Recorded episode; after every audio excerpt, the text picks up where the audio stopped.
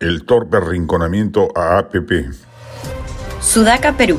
Buen periodismo.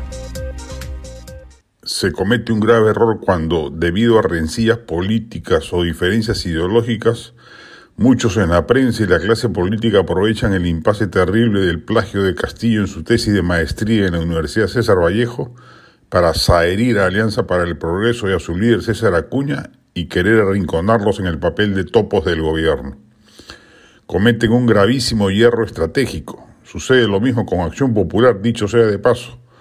Hoy por hoy, APP es una de las bancadas más numerosas, es disciplinada y además tiene una identidad ideológica de centro-derecha que se va a requerir en los momentos cruciales que vayan a presentarse a futuro, dado el crecimiento de la crisis social y económica que transita el país por culpa del gobierno de Castillo.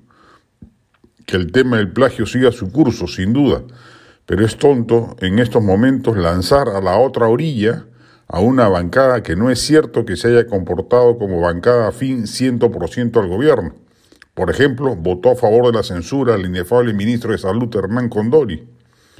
APP tiene además una fuerte presencia regional y ello se va a requerir para contrapesar la campaña poco ética del gobierno de utilizar los consejos de ministros descentralizados para apoyar sus candidaturas regionales y construir la pretendida plataforma serronista para relanzar el tema en la constituyente.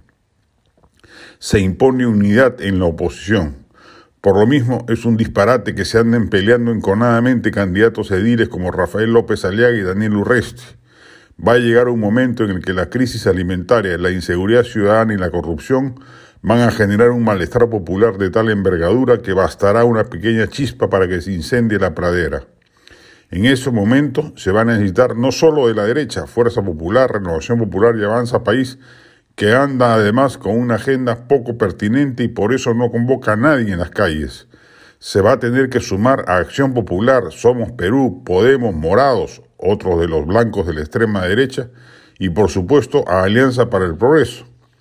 La inconmensurable mediocridad del régimen va a hacer que la calle se pronuncie y cuando ello ocurra va a ser necesario que la clase política congresal actúe con celeridad e inteligencia política y se va a necesitar sobre todo unidad férrea de todos para superar el impasse que más temprano que tarde este gobierno va a provocar.